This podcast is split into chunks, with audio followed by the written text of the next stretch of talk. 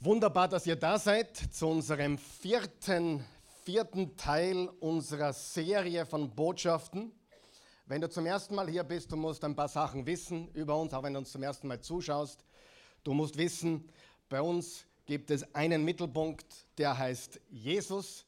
Wir sind uns nicht in allen Dingen des Lebens immer einig. Es gibt unterschiedliche Auffassungen zu unterschiedlichen Themen, aber eines vereint uns mit allen Christen weltweit und das ist, Jesus ist der König.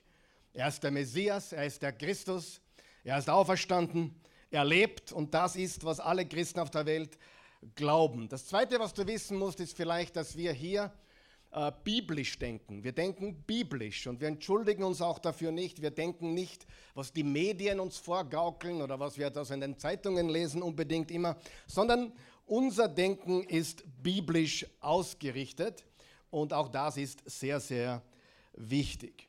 Und an dieser Stelle möchten wir bitte jetzt gemeinsam mit einem mächtigen Applaus alle begrüßen, die uns zuschauen von überall aus äh, der deutschsprachigen Welt. Ja, sogar ein, ein Deutscher aus Äthiopien, der Michael schaut zu heute, das freut mich auch sehr.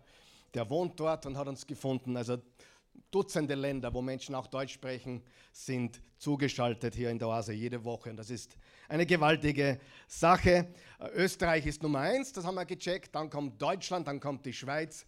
Äh, so schaut die Statistik aus. Und dann gibt es noch einige andere Länder, wo man Deutsch versteht oder wo Menschen wohnen, die Deutsch verstehen.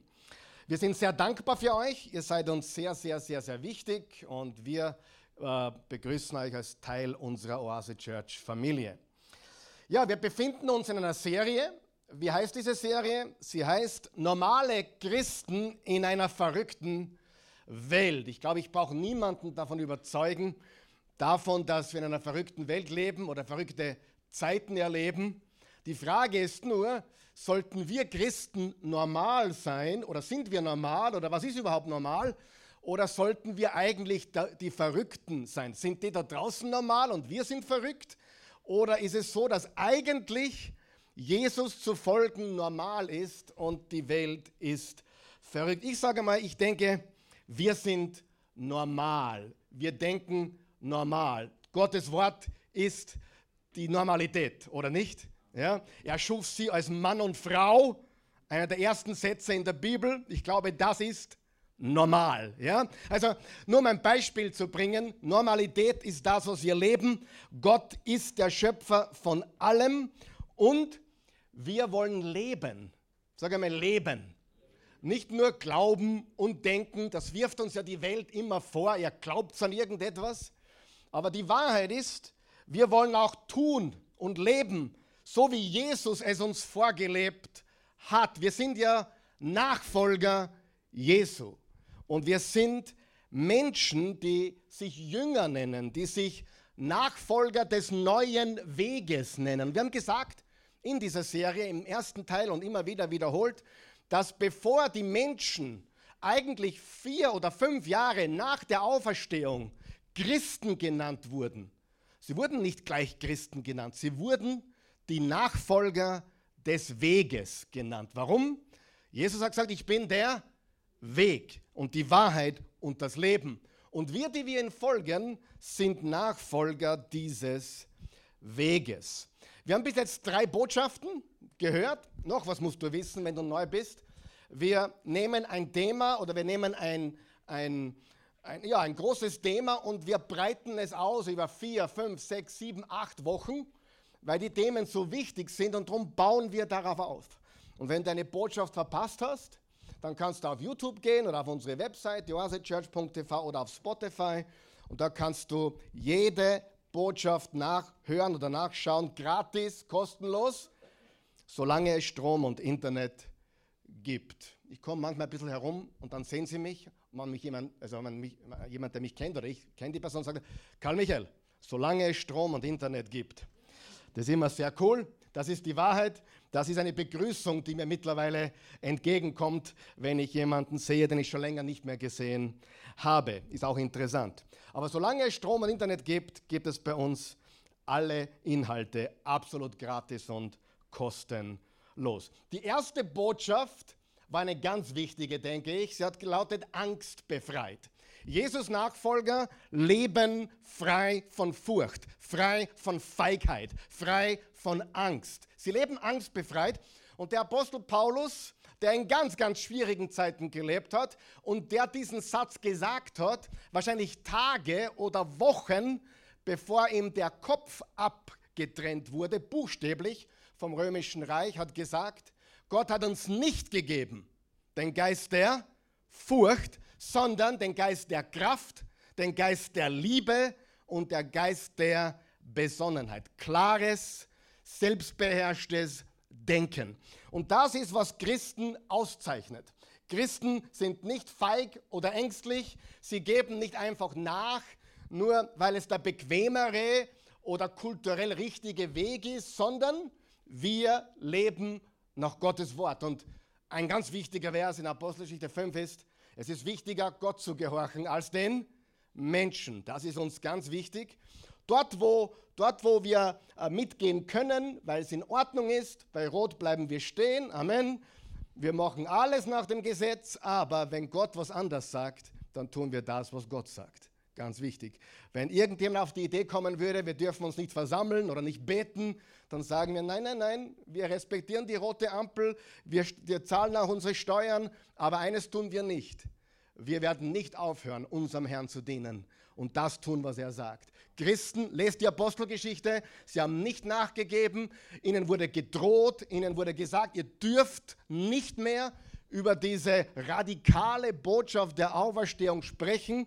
Und äh, dann hat eben Petrus gesagt, es ist wichtiger, Gott zu gehorchen, als dem Menschen. Und daraufhin wurden sie wiedergesehen, wo sie die Liebe Gottes, die Güte Gottes, die Gnade Gottes durch Jesus Christus überall verkündigt haben. Und das hat einigen auch den Kopf gekostet. Zumindest auch wurden sie ins Gefängnis geworfen angstbefreit. Jesus Nachfolger sind angstbefreit. Und die zweite Botschaft hat gelautet, der Weg des Kreuzes. Ganz wichtig, das Symbol unseres Glaubens ist nicht eine Zielflagge, nicht eine Krone, nicht eine Goldmedaille, nicht ein Schwert. Das Symbol unseres Glaubens ist ein Kreuz.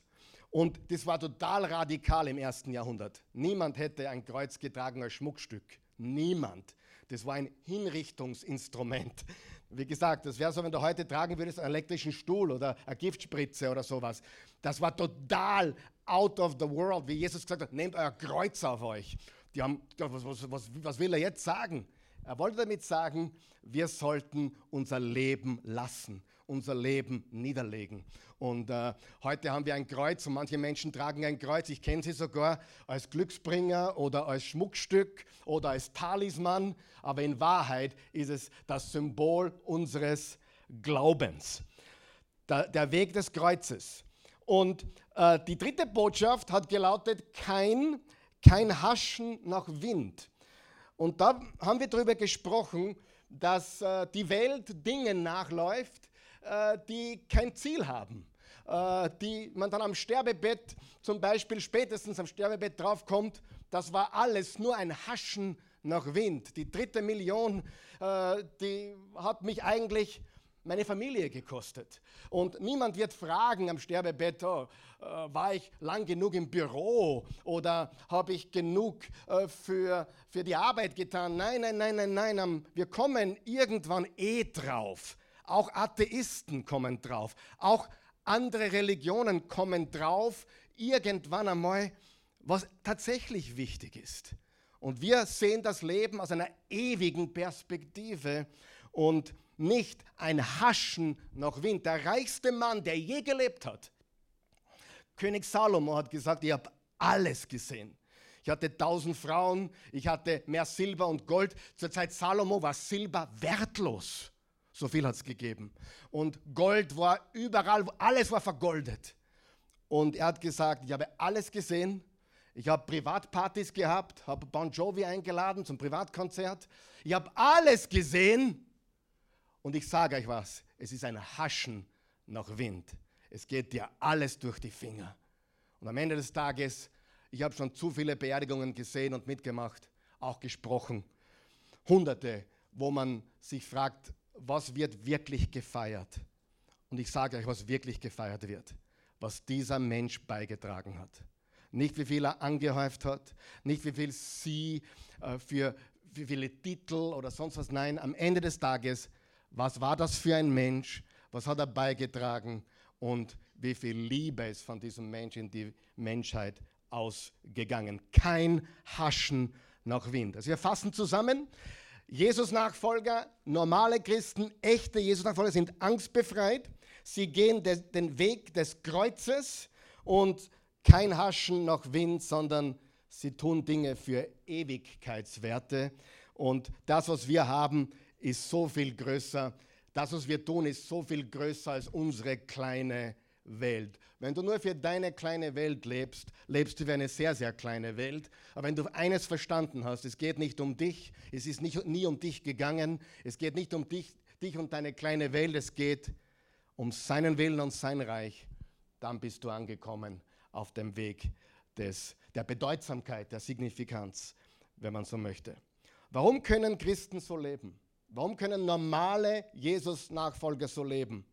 Und warum ist diese Botschaft für uns Christen so wichtig? Ich sage dir was, ich habe mit Ungläubigen viel zu tun und viele lachen über uns. Sie lachen über uns, weil sie glauben, wir glauben nur etwas, aber in unserem Leben sieht man keinen Unterschied. Und ganz ehrlich, wenn du hier bist und nicht gläubig bist, kein Jesus-Nachfolger bist, ich verstehe dich hundertprozentig.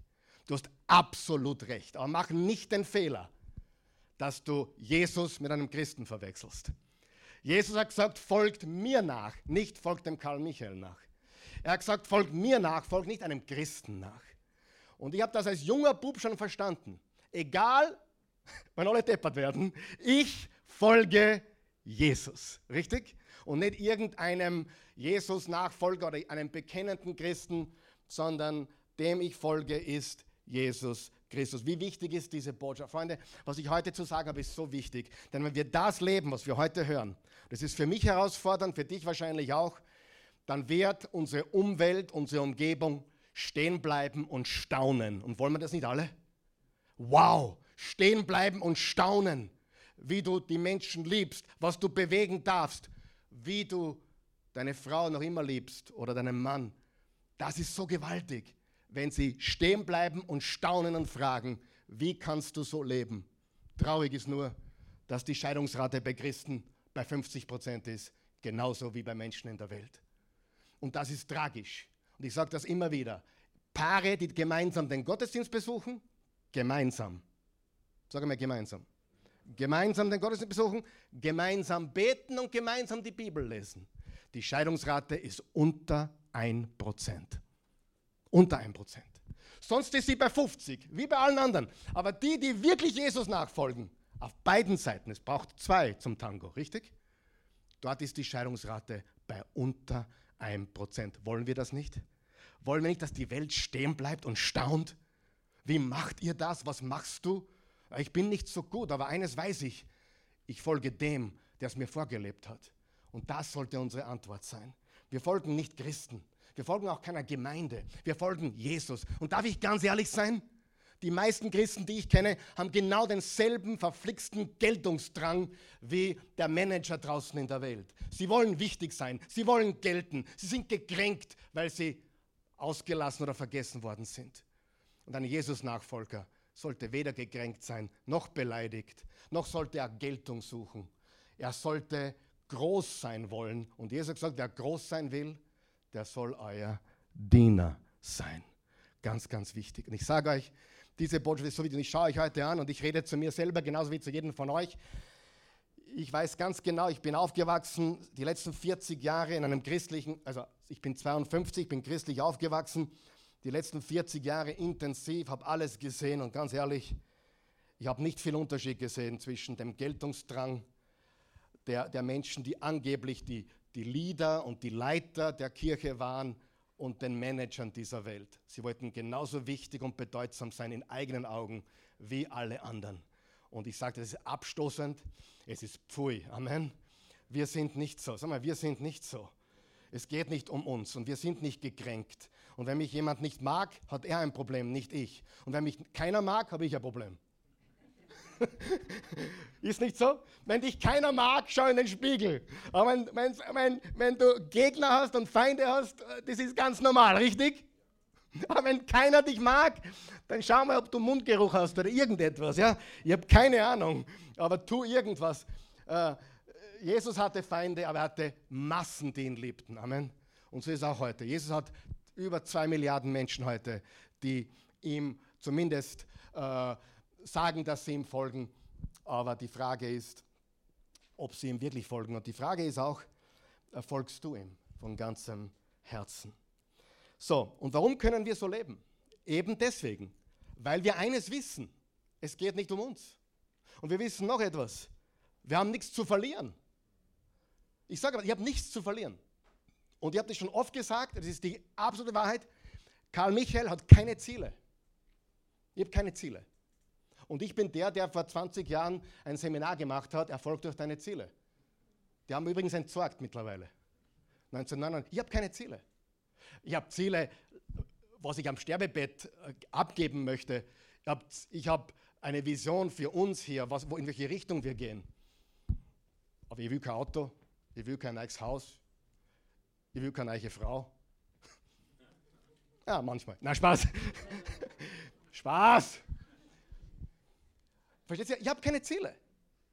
Ich habe wirklich keine Ziele. Ich habe keine Zielcollage. Wann kriege ich meinen eigenen Swimmingpool? Nein, brauche ich nicht. Und nicht, dass das schlecht ist, um Himmels Willen. Wenn du einen Swimmingpool haben willst, bau ihn dir. Aber lade viele Leute zu dir ein und tauf sie dann. Verstehst du? Nein. Warum? Was will ich damit sagen? Alles, was wir tun, tun wir zum Wohle anderer. Wenn du Reichtum hast, natürlich darfst du ihn genießen. Natürlich darfst du groß sein. Natürlich darfst du Erfolg haben. Um Himmels Willen, du bist Ebenbild Gottes und Gott ist erfolgreich. Aber die Frage ist, wie, warum und für wen? Sagen wir das gemeinsam. Wie, warum und für wen? Und das sind Christen nicht viel anders wie die Welt. Allein wie sie eine Gemeinde aussuchen, gefällt mir der Lobpreis. Gefallen mir die Leute dort. Ja, und so weiter. Allein wie sie denken. Was ist, what's in it for me? Weißt du was? Die Menschen brauchen dich und mich. Und wir machen einen Unterschied in der Welt. Und nicht, weil wir dort was bequemer oder gemütlicher finden als woanders. Das Wort Gottes ist wichtig, dass es die Wahrheit ist. Aber ansonsten kannst du ganz bestimmt eines wissen, es wird, wird immer unam, una, unbequem von Zeit zu Zeit. Wer von euch kennt die Gemeinde Touristen? Ja, ist okay. Aber ich sage dir, finde einen Platz, wo du dich einbringst, wo du was bewegst, wo du unterstützt, wo du gibst. Ganz wichtig. Und werde kein Hobby-Christ, der überall dabei ist, sondern folge Jesus dort, wo er dich hinplatziert hat. Amen. Seid ihr noch wach? Das ist ganz, ganz wichtig. So, das war jetzt nicht Teil meiner Botschaft, das ist gratis, kostet nichts. Aber normale Christen und echte Jesus-Nachfolger finden wir in der Apostelgeschichte. Übrigens, ich bin immer noch in meiner Einleitung, gell? für die, die zum ersten Mal da sind. Das ist die Einleitung. Aber was soll ich machen? Ihr, ihr, ihr, ihr schaut heute so, so begeistert. Ich, äh, und ich bin mit der Einleitung noch nicht einmal fertig. Ich bin in der Einleitung meiner Einleitung. Also, wir haben heute einen Haupttext, aber keine Angst, wir kommen zum Mittag weg von hier. Vielleicht. Wir, wir haben einen Haupttext heute im, im Markus-Evangelium. Aber, aber schauen wir uns vorher noch zwei sehr gewaltige Passagen an aus den Briefen des Paulus. Paulus war ein gewaltiger Mann. Und dann schauen wir uns an, was Jesus gesagt hat. Äh, aber der Weg Jesus, und das will ich heute uns klar machen, ist so viel größer als unsere eigene Welt. Und wir als Christen sollten nicht nach Geltung und Wichtigkeit trachten, sondern wir sollten nach seinem Reich streben. Matthäus 6, Vers 33, trachtet zuerst nach dem Reich Gottes und seiner Gerechtigkeit und er wird euch alles andere dazugeben. Sieh, ihr habt zuerst gesagt, ihr habt keine Ziele. Weißt du warum? Weil ich alles habe. Mir fehlt nichts. Psalm 23, 1, der Herr ist mein Hirte. Nichts wird mir fehlen. Das heißt nicht, dass du nicht manchmal ohne gehen musst oder ohne sein willst, musst. Aber es heißt, selbst wenn du es nicht hast, es fehlt dir nichts. Das nennt man Genügsamkeit. Und das ist, was Paulus gesagt hat in Philippa 4, Vers 13. Ich vermag alles durch den, der mich mächtig macht. Und wie ich letzte Woche gesagt habe, die Christen nehmen diesen Vers und sagen, ja, ich kann die Welt niederreißen und ich kann dort gewinnen und ich kriege eine Gehaltserhöhung, ich vermag alles. Nein, du kannst mit jeder Lage des Lebens leben, ist der Kontext dieses Verses und sonst nichts. Amen. So, so wichtig. Gut, äh, lesen wir mal Galater 2, was Paulus uns sagt. Und Paulus, auch sehr wichtig, war, bevor er zu Jesus Christus kam auf dem Weg nach Damaskus, als er ihn vom Gaul geworfen hat, war er ein radikaler Christenverfolger. Er hat, seine, er hat das Reich, das Reich für seine Religion gebaut. Und jetzt ist er ein Christ geworden und er ist genauso radikal, nur in einer anderen Art und Weise. Und er sagt im Galater 2, Vers 19, ich bin mit Christus gekreuzigt. Was heißt das? Ich bin mit Christus gestorben. Jetzt rede ich zu mir und zu dir und zu uns alle. Aber ein echter Jesus-Nachfolger ist tot. Tote sind nicht beleidigt. Tote sind nicht gekränkt. Tote wollen nicht wichtig sein. Seid ihr wach? Ich bin mit Christus gestorben. Tote machen nicht Ellbogenrangelei. Tote leben einen anderen Weg mit Jesus. Wir sind mit Christus gekreuzigt. Jetzt lebe nicht mehr ich, sondern Christus lebt in mir. Sagen wir das gemeinsam. Jetzt lebe nicht mehr ich, sondern Christus lebt in mir. Und das Leben, das ich jetzt noch in meinem sterblichen Körper führe, das lebe ich im Glauben an den Sohn Gottes, der mich geliebt und sich selbst für mich ausgeliefert hat. Das ist radikal, ich weiß, aber glaubt mir eines, und viele von euch wissen das, und auch die, die noch nicht gläubig sind, ihr wisst das auch, oder ihr ahnt es zumindest. Das ist radikal, aber es ist wahrscheinlich viel besser als der Weg, den die Welt uns zu bieten hat, oder nicht? Auch wenn es radikal klingt, es klingt so wahr. Es klingt so plausibel eigentlich. Es klingt verrückt, richtig, aber in Wahrheit ist das normal weil wir ein besseres Leben führen. Nicht mehr Luxus, darum geht es nicht. Nicht mehr Bequemlichkeit, darum geht es nicht. Aber einfach besser. Wer vielleicht schlaft besser, wenn du Frieden hast und Freude hast. Ich habe auch schon viel gehabt und wenig gehabt. Ich sage dir eines, oft, oft habe ich besser geschlafen mit wenig als mit viel. Und vor allem, Not lehrt uns zu beten. Ist traurig, aber wahr, stimmt's nicht? Not lehrt uns zu beten. Und wenn wir mit ihm gehen, dann haben wir wahre Freude, wahren Frieden, wahre Erfüllung. Das kann uns kein Swimmingpool geben oder ein neues Haus oder ein schnelleres Auto. Und noch einmal, Gott hat nichts dagegen, um Himmels Willen. Die Frage ist nur, wie, warum und für wen. Und Gott ist ein guter Gott, er versorgt uns mit Dingen, die wir auch genießen können. Aber es geht darum, dass wir sein Reich bauen. In Philippa 1, auch eine sehr interessante Passage, ich erwarte und hoffe sehr, dass ich nichts tun werde, das mich schämen müsste, sondern dass jetzt genauso wie bisher, jetzt pass auf, was als nächstes steht, Christus an mir und durch mich in aller Öffentlichkeit groß gemacht wird. Sei es durch mein Leben oder durch meinen Tod. Denn das Leben heißt für mich Christus und das Sterben Gewinn. Wenn ich am Leben bleibe, bedeutet das fruchtbare Arbeit für mich und dann weiß ich nicht, was ich wählen soll. Ich fühle mich hin und her gerissen. Einerseits sehne ich mich danach, hinüberzugehen und bei Christus zu sein, denn das wäre bei weitem das Beste. Ja, er redet hier vom Sterben. Andererseits ist es euretwegen nötiger, am Leben zu bleiben. Ihr braucht mich noch, die Welt braucht mich noch. Darauf baue ich und bin deshalb gewiss, dass ich euch erhalten bleibe, damit ihr im Glauben vorankommt und die Freude darin erfahrt. Und wenn ich dann wieder zu euch komme, werdet ihr noch weit mehr Grund haben, stolz und froh zu erzählen, was Jesus Christus meinetwegen getan hat. Ist das radikal? Absolut. Er sagt, sterben wäre besser wie da bleiben, aber ihr braucht mich noch, darum bleibe ich noch da. Und ich kann euch ehrlich sagen, dem Paulus war es echt egal, ob er schon abtritt oder ob er noch da bleibt. Und ganz ehrlich, auch das sollte ein bisschen in uns sein. Nicht Lebensmüdigkeit, sondern dieses Verlangen bei Jesus zu sein. Ah, die Leute brauchen mich noch. Hast du das auch? Ja? Und das ist ein ganz wichtiger Punkt hier. Diese beiden Passagen geben uns Einblick in das Leben von Paulus. Das Reich seines Königs. Er hat dem König gedient. Vers 20 noch einmal. Christus soll groß gemacht werden. Sagen wir das gemeinsam. Christus soll groß gemacht werden. Alles andere, sagt Paulus, ist mir relativ wurscht.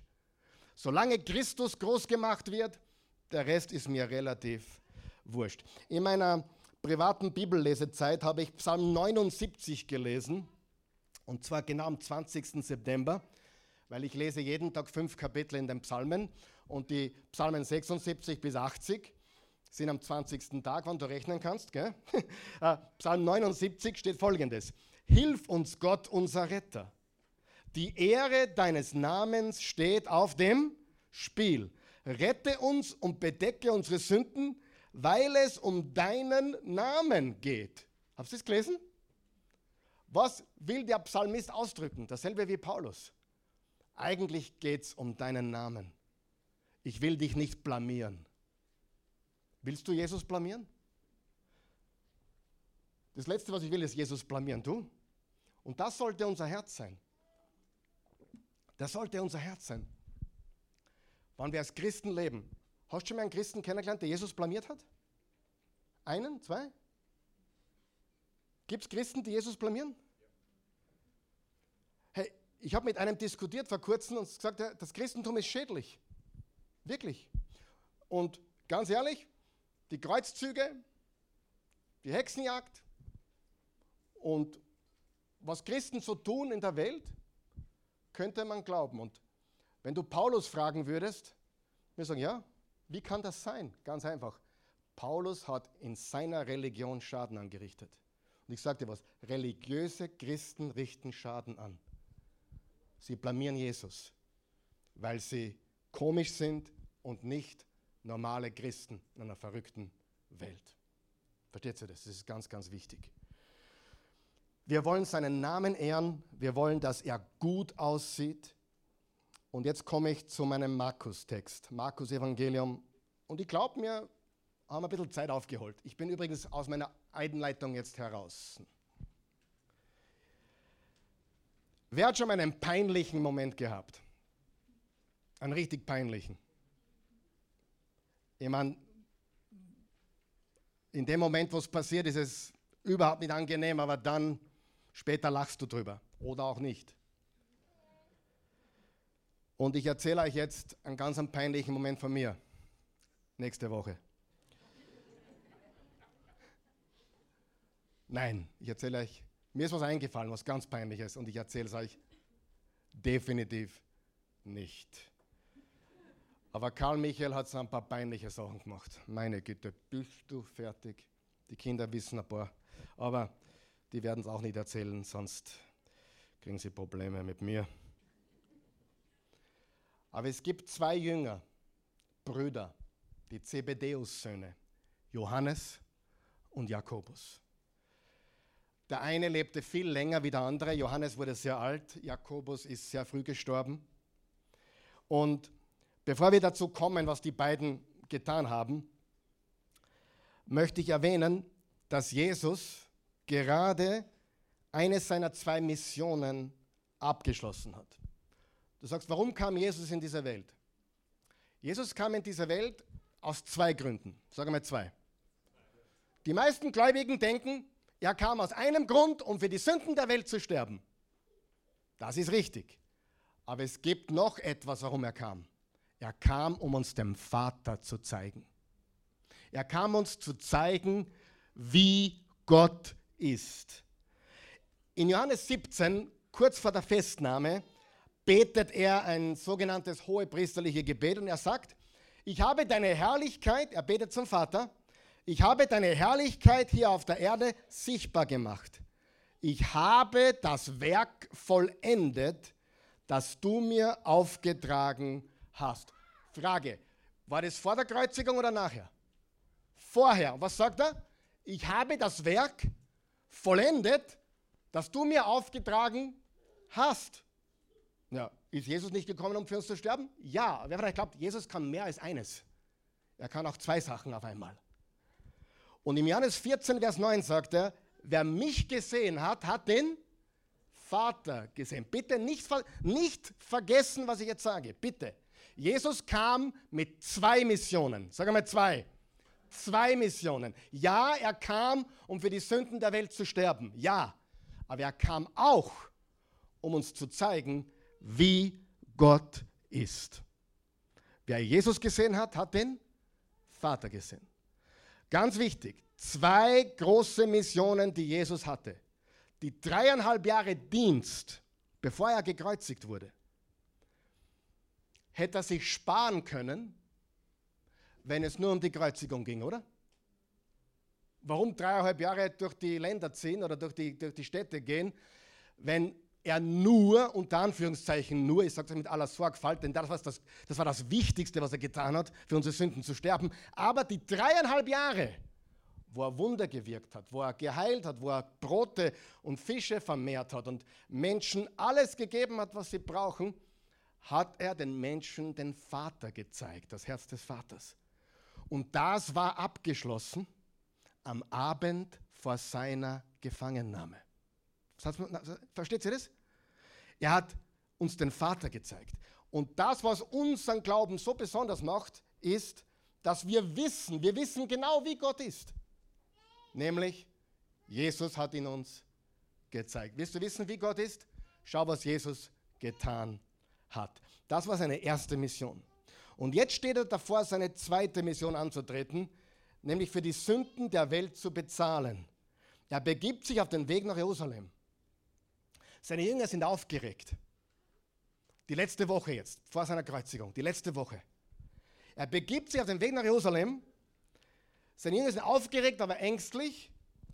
Sie können es nicht erwarten. Warum können sie es nicht erwarten? Die Stadt einzunehmen und Jesus zum König zu erklären. Und wenn du dann König bist, Jesus, sind wir deine Allernächsten. Wir sind deine engsten Vertrauten. Wir haben die Nähe des Königs. Im Markus 9, kurze Vorgeschichte, Vers 33 bis 35, dann kamen sie nach Kapharnaum.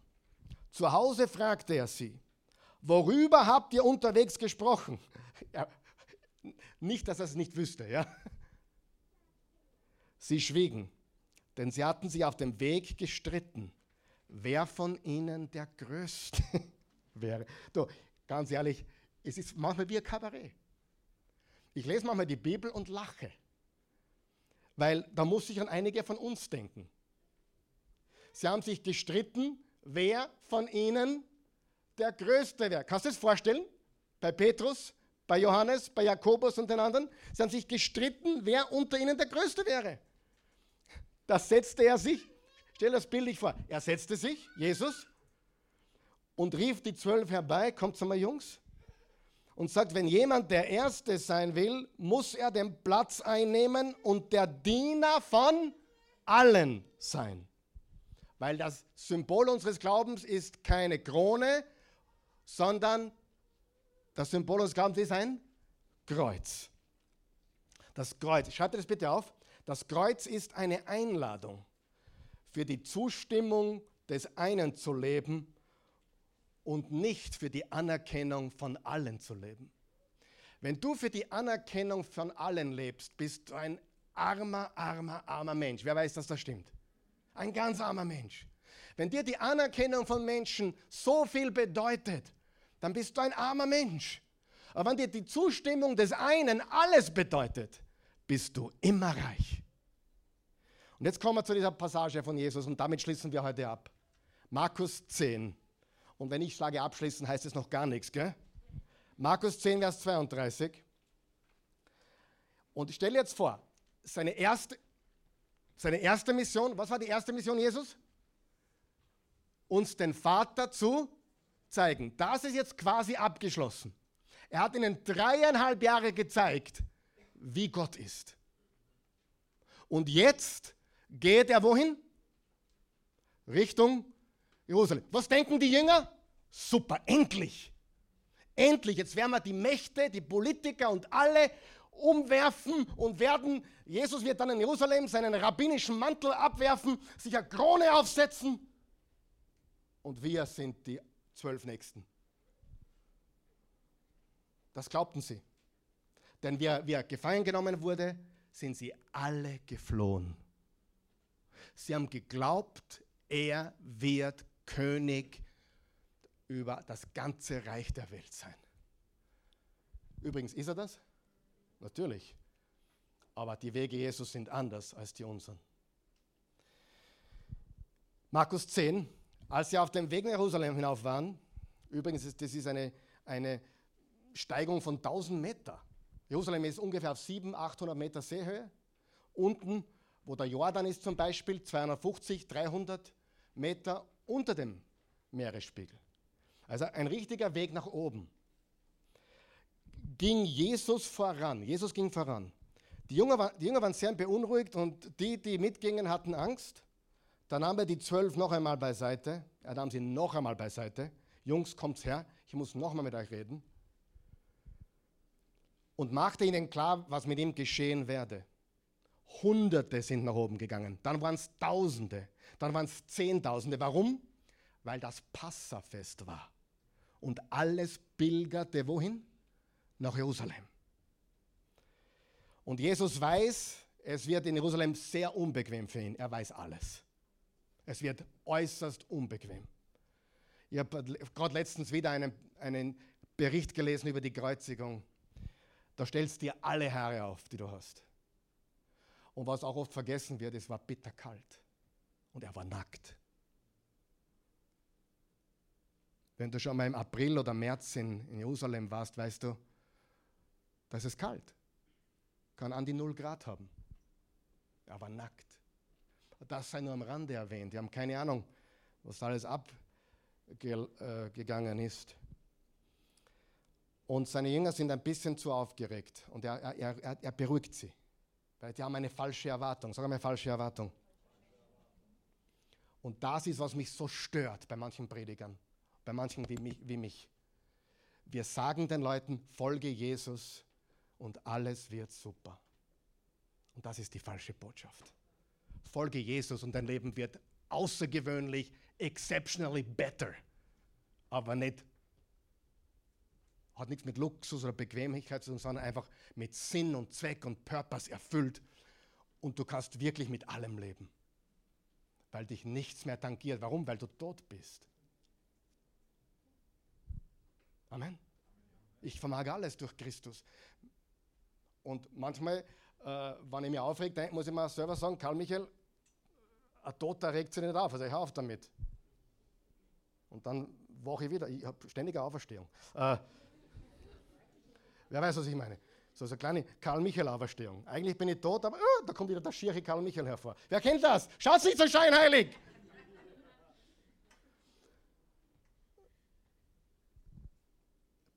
Wo war er jetzt? Keine Ahnung. Vers 33. Passt auf, wenn wir jetzt nach Jerusalem kommen, wird der Menschensohn an die Hohenpriester und die Gesetzeslehrer ausgeliefert. Die werden ihn zum Tod verurteilen und den Fremden übergeben, die Gott nicht kennen. Diese werden ihren Spott mit ihm treiben, ihn anspucken, auspeitschen und töten. Doch nach drei Tagen wird er von den Toten auferstehen. Freunde, ich weiß nicht, was du glaubst, aber wenn jemand seinen Tod voraussagt und seine Auferstehung, dann mache ich alles, was der sagt. Aber sie haben es nicht gehört. Sie konnten es nicht hören. Die haben das gar nicht gehört. Das ist der eine und der außer. Weil Vers 35 ist jetzt, jetzt wird richtig peinlich. Da traten die Zebedeus-Söhne Jakobus und Johannes an Jesus heran und sagten, Rabbi, wir wollen, dass du uns eine Bitte erfüllst. Im Urtext steht, äh, Jesus, bitte erfüll uns, egal was wir jetzt fragen. Es ist wie ein Kind. Gell? Du Mama, ich habe eine Bitte. Erfülle sie mir. Sag mal, was du willst. Das ist ihr peinlichster Moment. Jetzt hat Jesus gerade gesagt, sie werden mich an, äh, äh, gefangen nehmen, anspucken, auspeitschen und töten. Und die äh, beiden Zebedeus-Söhne, Jakobus Zebedeus Sohn und Johannes Zebedeus Sohn, ich glaube, das waren Schweden oder so, gibt nichts Neues. Die wurden deswegen so genannt, weil so wurden sie, es gab hunderte Johannes, hunderte Jakobus und es war halt Johannes Zebedeus Sohn. Was wollt ihr? fragte er. Was soll ich für euch tun? Sie, sie sagten, wir möchten, dass du uns in deiner Herrlichkeit rechts und links neben dir sitzen lässt. Natürlich wollten sie nicht, dass die anderen das hören, aber sie haben es überhört. Im Vers 38 steht, doch Jesus erwiderte, ihr wisst nicht, was ihr da verlangt. Könnt ihr den Kelch austrinken, den ich trinken werde? Und die Taufe ertragen, mit der ich getauft werden muss? ja, das können wir. Und der Petrus hat dann dreimal gesagt, ich kenne ihn nicht, aber sie können das, gell? Ha, ha, ha, ha, ha. Eine Woche später fliehen sie alle, werden plötzlich ungläubig. Ja, das können wir, erklärten sie. Jesus. Jesus erwiderte, aus dem Kelch, den ich austrinken muss, werdet ihr auch trinken. Ihr werdet auch leiden. Und die Taufe, die mir bevorsteht, werdet ihr auch empfangen. Aber ich kann trotzdem nicht bestimmen, wer auf den Plätzen rechts und links von mir sitzen wird. Das ist schon entschieden. Die anderen zehn hatten das Gespräch mit angehört und ärgerten sich über Jakobus und Johannes. Da rief Jesus sie zu sich und sagte, jetzt passt gut auf, jetzt kommt ganz was Wichtiges. Ihr wisst, wie die Herrscher sich als Herren aufspielen und die Großen ihre Macht missbrauchen. Mit anderen Worten, ihr wisst, wie die Welt funktioniert. Aber bei mir ist es anders. Ihr wisst, wie es funktioniert. Sie wussten genau, wie es funktioniert. Deswegen wollten sie Nummer zwei und Nummer drei sein. Jesus Nummer eins und Nummer zwei und Nummer drei. Da rief Jesus sie zu sich und sagte, ihr wisst, wie die Herrscher sich als Herren aufspielen und die Großen ihr Macht missbrauchen. Es kommt zu einem Streit. Die Jünger streiten sich darüber, wer die beste Position kriegt, wer die Power kriegt und wer dem König am nähersten sein darf. Und zur gleichen Zeit sagt Jesus, ich gehe freiwillig in Jerusalem, um mein Leben niederzulegen streiten die unter sich, wer der mächtigste und größte sein wird. Und darf ich auch was sagen? Christen tun das heute immer noch. Und die Welt wirft uns berechtigterweise vor, dass sie teilweise nichts anderes in uns sehen, wie was man in der Welt sieht. Das ist traurig. Mein größtes Verlangen ist, dass die Welt oder manche Menschen in der Welt, wie schon gesagt, stehen bleiben und staunen. Stehen bleiben und staunen über deinen Mut. Stehen bleiben und staunen über deine Liebe. Stehen bleiben und staunen über deine, wie du deine Ehe führst. Stehen und staunen, wie du vergibst. Was, du hast dem vergeben, der dir das Haxel gestört hat in der Arbeit? Du hast ihm vergeben? Du betest sogar für ihn? Echt? Ja. Lass uns dazu schauen, dass die Welt stehen bleibt und staunt über das, was wir leben. Amen. Und wichtig, dass vom Kopf, pass gut auf, dass vom Kopf ins Herz kommt. Aber nicht nur beim Herz stehen bleibt, auch die, in die Hände kommt und in die Füße. Wir sind die Hände Jesu in dieser Welt. Wir sind die Füße Jesus in dieser Welt. Wir brauchen nichts mehr freibeten oder sonst irgendwas. Er hat alles vollbracht. Geht hin in alle Welt und bringt den Menschen die gute Nachricht. Ich bin so zornig manchmal, wenn ich höre, dass Christen Sachen freibeten wollen. Du brauchst nichts freibeten. Wir werden Dämonen austreiben. Was heißt das? Teufel weiche. Na, ich rede mit dem gar nicht. Versteht ihr? Ich rede mit ihm gar nicht. Wenn Licht wohin kommt, das passiert automatisch.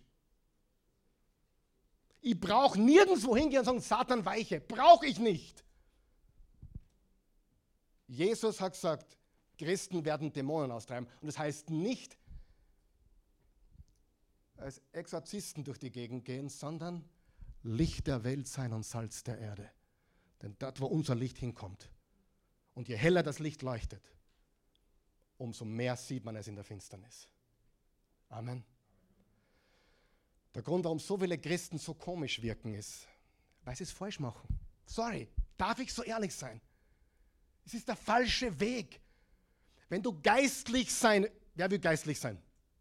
Dann hör auf zu versuchen, geistlich zu wirken. Sei normal. Amen. Ich brauche nicht irgendeinen geistlichen. Manche, wenn sie beten, verändern sie ihre Stimme. Oh, guter, gnädiger Gott. Hallo, gerade hast du normal mit mir geredet. Redest mit ihm so komisch? Geistlichkeit ist nicht in, in der Komischheit. Geistlichkeit ist in der Power, in der Liebe und nicht in irgendwelchen komischen Gebärden oder so. Geistlich, übrigens, wenn jemand zu geistlich wirkt, dann sei vorsichtig. Normalität und Kraft sollte uns auszeichnen. Amen. Die sollten sagen, hey, pa, der wirkt so normal und er arbeitet so fleißig und sie ist so leidenschaftlich, aber irgendwie anders. Aber doch nicht unangenehm komisch. Gibt es unangenehm komische Christen in unserer Gesellschaft? Das sind wir nicht. Wir haben Power. Na, nicht Power, damit wir Wunder wirken. Power, um so zu leben, wie er es uns vorgezeigt hat. Wer weiß, es braucht Power zu vergeben. Wer weiß, es braucht Power, dein Leben, deine Dinge in Ordnung zu bringen. Und diese Power hast du. Und das ist Jesus in dir. Jesus geht freiwillig, um sein Leben zu geben. Und ihr seid schon so lange hier, sagt er, und wollt euch selbst groß machen. Christen tun das immer wieder und immer wieder. Viel zu viel, ich auch. Wichtig, Geltung, im Wettbewerb, im Vergleichen, gewinnen wollen, nach oben klettern. Und das ist auch teilweise in Ordnung. Du sollst viel erreichen mit deinem Leben. Aber, jetzt bitte einblenden, wie, warum und für wen? Sagen wir das nochmal gemeinsam. Wie, warum und für wen? Wie, warum und für wen? Weil im nächsten Vers, in Vers 43, sagt er, bei euch aber soll es nicht so sein. Das sind gewaltige sieben Worte. Sagen wir sie gemeinsam. Bei euch aber soll es nicht so sein. Dürft ihr groß sein wollen? Ja, selbstverständlich. Karl Michael, willst du groß sein? Ich will richtig groß sein. Karl Michael will groß sein. Jesus gesagt, wenn ihr groß sein wollt, dann seid der Diener aller. Übrigens, Jesus hat nicht gegendert. DienerInnen hat er nicht gesagt. Weißt du warum? Jesus hat die Männer und Frauen gleichermaßen geliebt. Und wenn du jemand bist, der ein Problem hat mit dem Ganzen, dass die Frau nicht wert genug ist und so weiter, bedank dich bei Jesus. Er war der, der die Frau auf den gleichen Level ge ge gehievt hat. Vor Jesus im römischen Reich hatte die Frau nichts zu melden. Es war Jesus und seine Nachfolger, die die Frau gleich gemacht hat. Na, gleich war sie schon von Anfang an. Aber in der Männerwelt war die Frau nichts. Und dann kam Jesus. Und dann kam Paulus, Galater 3, Vers 28. In Christus gibt es weder Sklave noch Freie, weder Juden noch Griechen, weder Mann noch Frau, sondern alle sind gleich durch mich, durch Christus. Und, aber die Welt wirft uns vor, wir wären die, die teilweise auch so dieses Frauenfeindliche vermitteln. Im Gegenteil. Ohne dem Christentum wäre die Frau heute nicht dort, wo sie ist. Studier das, fordere mich heraus, es ist die absolute Wahrheit. Und wir brauchen nicht gendern, wenn wir verstehen, dass wir gleich sind, aber unterschiedlich gemacht sind und vielleicht auch meistens eine unterschiedliche Rolle haben. Aber im Wert und in den Dingen, die wir tun können und dürfen, sind wir Mann und Frau hundertprozentig gleich. Amen. Gut, wollte ich nicht sagen, aber war gratis. bisschen Gender-Theologie. Wer weiß, Gott liebt Frauen. Gott liebt auch die Männer. Der Weg des Dieners. Ich komme auf die Zielgerade. Wir können weiterhin im verblassenden Königreich der Vergänglichen und Sterbenden konkurrieren. Und wir können weiterhin festhalten wollen, was wir nie festhalten können. Oder wir können so leben, wie Jesus uns vorgegeben hat. Wir können weiterhin nach dem Wind haschen, vergleichen, konkurrieren, gelüsten, begehren. Es wird alles nicht erfüllen. Aber es gibt einen viel besseren Weg. Und der Weg ist der Weg des Dienens. Alle hatten damals Diener. Und die wussten ganz genau, wie Jesus gesagt hat, ihr sollt der Diener aller sein. Haben sie gesagt, was? Wir sind doch deine Top 12. Wir dienen, wir haben Diener. Und, und, lesen wir weiter. Vers 44. Und wer bei euch der Erste sein will, soll der Sklave von allem sein oder Knecht oder Diener. Und das muss vom Kopf ins Herz und von den Händen zu den Füßen. Vers 45, Frage, Zwischenfrage. Wie würde deine Ehe ausschauen, wenn du das leben würdest? Dienen. Nicht verlangen. Dienen. Sie ist gerade schwierig, aber ich diene ihr. Paar, er ist gerade schwierig, aber ich gebe mein Bestes. Ist nicht leicht, aber wer weiß, das ist der bessere Weg. Und ich sage euch eines, wenn einer beginnt, kann der andere kaum aus. Das wird sich fortsetzen. Aber wenn beide kämpfen für eigene Rechte und beide konkurrieren gegeneinander, hat man Probleme. Vers 45, auch der Menschensohn ist nicht gekommen, um sich bedienen zu lassen. Ich bin der König aller Könige, aber ich bin nicht gekommen, um mich bedienen zu lassen, sondern mein Leben als Lösegeld für viele zu geben. Was für ein König. Was für ein König. Sagen wir es gemeinsam, was für ein König. Er kam, um zu dienen, sein Leben niederzulegen. Darum sind wir heute da. Unser König Jesus stellt das Drehbuch auf den Kopf. Jeder König würde Macht an sich reißen. Jesus kam, um sein Leben niederzulegen. Und er sagte, folgt mir nach. Er ging nach Jerusalem, um sein Leben zu geben. Und ich möchte mit Folgendem abschließen. Weißt du warum? Weißt du, warum du nach Gelegenheit Ausschau halten solltest, dein Leben herzugeben? Ich möchte, dass das jetzt zum Abschluss wirklich sickert. Weißt du, warum du nach Gelegenheiten Ausschau halten solltest, dein Leben herzugeben? Noch einmal.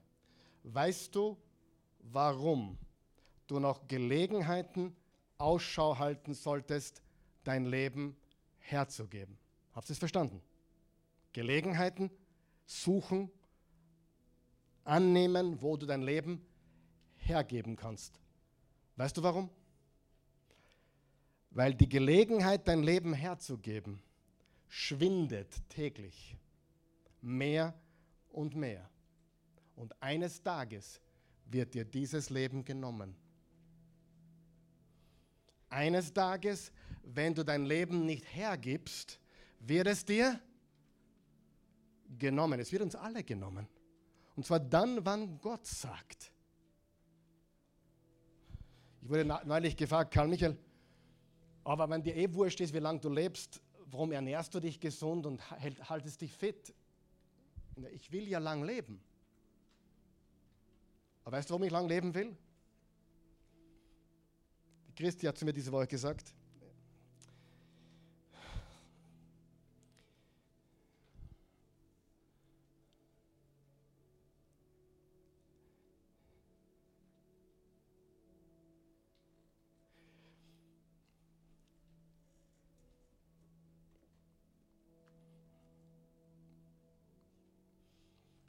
bin diese Woche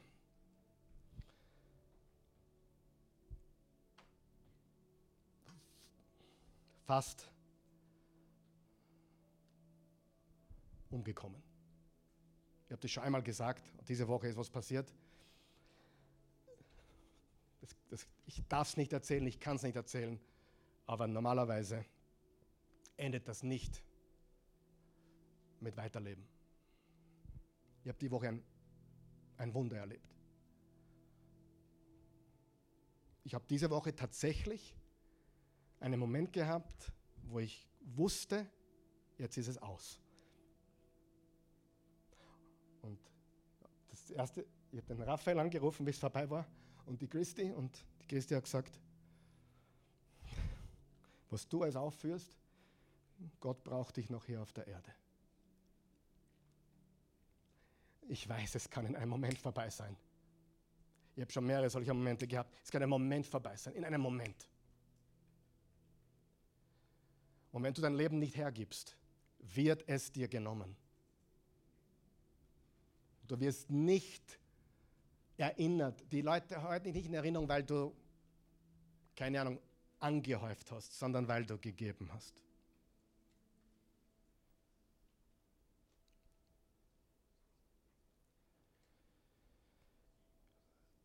Schau nach Gelegenheiten, dein Leben herzugeben. Weil die Gelegenheit, dein Leben herzugeben, schwindet tagtäglich. Die Gelegenheit wird jeden Tag weniger. Ich habe zu Christi gesagt, die letzten Wochen immer wieder, Baby, wir haben noch einen ganz guten Schuss. Der ist noch da. Einmal geht es noch so richtig. Aber wir dürfen diesen Schuss nicht verpassen. Weil wenn du dann 60, 70, 80, 90 bist, es geht immer nur was. Aber irgendwann wird dein Leben von dir genommen.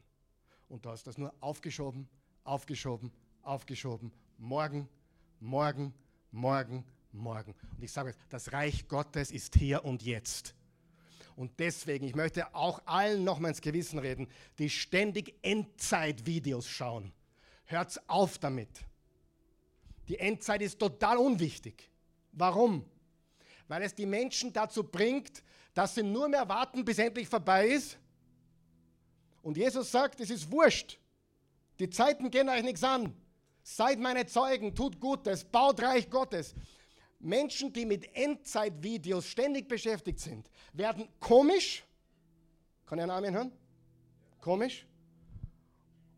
Und sie werden unproduktiv, weil sie, sie warten ja auf die Entrückung.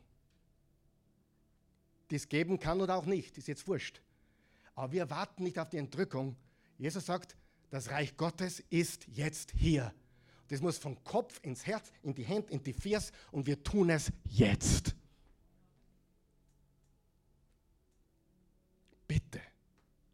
Meine Endzeittheologie hat sich radikal verändert die letzten Jahre. Ich bin so froh darüber, weil es Menschen wirklich kaputt macht und Christen so, so macht, dass sie nur mehr warten, bis vorbei ist.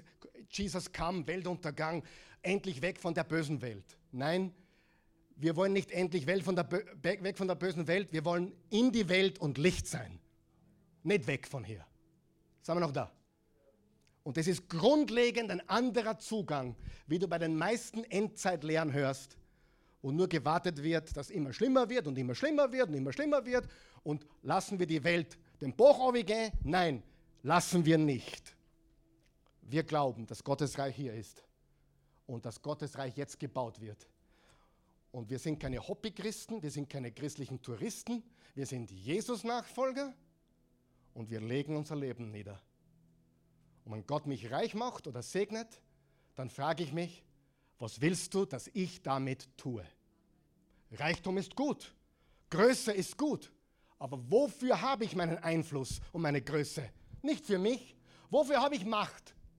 Damit ich Gutes tun kann. Amen. Reich Gottes jetzt. Und das bedeutet, sein Leben zu lassen. Bitte.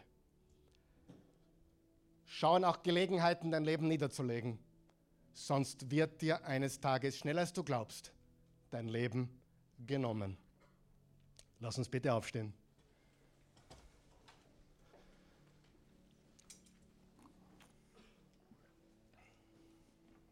Vater im Himmel, gütiger, gnädiger, treuer, barmherziger Gott. Wir danken dir für deine Güte und Gnade. Ich weiß, das war heute sehr herausfordernd, auch für mich sehr herausfordernd. Schwer, eine schwere Botschaft, aber umso wichtiger und umso gewaltiger, wenn wir es vom Kopf ins Herz bekommen und vom Herz in die Beine und in die Hände. Wenn wir verstehen, es geht nicht um mich, um meine Welt, sondern es geht um dein Reich. Ich danke dir, Vater, dass du die Menschen so sehr geliebt hast, dass du Jesus gabst, damit jeder, der an ihn glaubt, nicht verloren geht, sondern ewiges Leben hat. Wir beten, für unsere christlichen Brüder auf der ganzen Welt und unsere christlichen Schwestern auf der ganzen Welt, dass du sie stark machst, dass du die, die verfolgt werden, dass du sie stark machst und dass du sie stark hältst und dass du sie bewahrst. Und für die, die im, im Schlaraffenland in Europa leben, noch Schlaraffenland, dass du sie aufwächst, dass du die Lauwarmen aufwächst, dass wir heiß werden und heiß leben können, dass wir deinen Weg gehen, angstbefreit, den Weg des Kreuzes, nicht haschen noch Wind und noch Dingen, die wir nicht festhalten können, und dass wir uns die Frage stellen heute, ich will, dass du heute nur mit einer Frage nach Hause gehst. Nämlich, werde ich Ausschau halten, danach mein Leben zu geben? Egal wie das ausschaut in deinem Leben und egal in welchem Bereich. It's not about you. Es geht nicht um dich, es geht nicht um mich. Es geht um sein Reich und seinen Willen, seinen Plan und seine Absichten. Stell dir die Frage, bin ich bereit, Ausschau zu halten, wo ich mein Leben niederlegen kann, wo ich mein Leben geben kann, damit ich am Ende meiner Tage sagen kann, ich bin verbraucht im positiven Sinne, ich habe mein Leben gegeben und jetzt bin ich bereit, hinüberzugehen.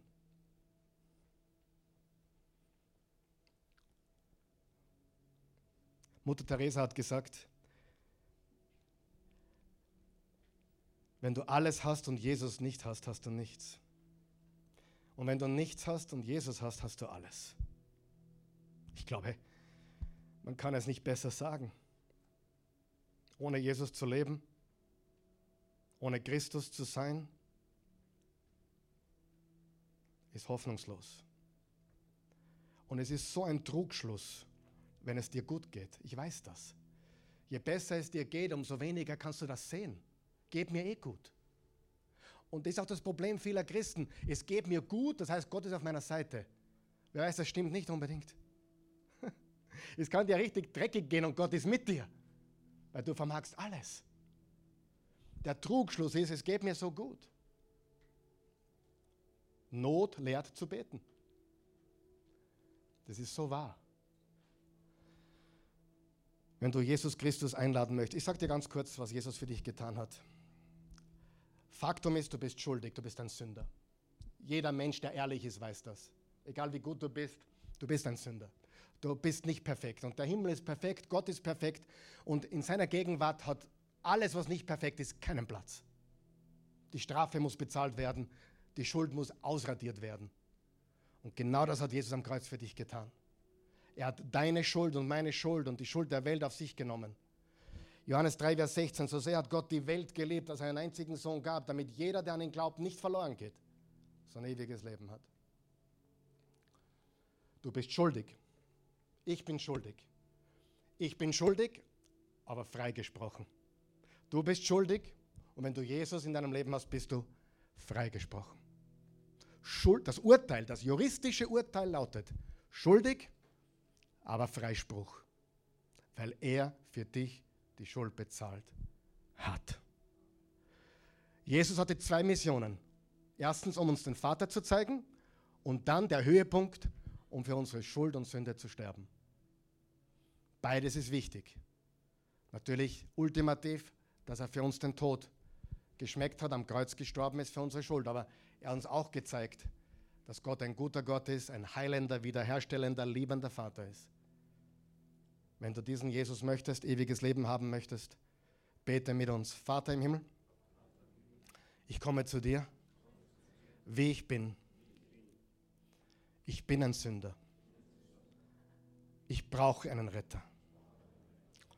Jesus, ich glaube, du bist der Retter der Welt. Du gingst hinauf nach Jerusalem, nicht um die Stadt einzunehmen, so wie es die Jünger erwartet haben, sondern du gingst hinauf, um für uns zu sterben, für mich. Vergib mir, wasche mich weiß wie Schnee.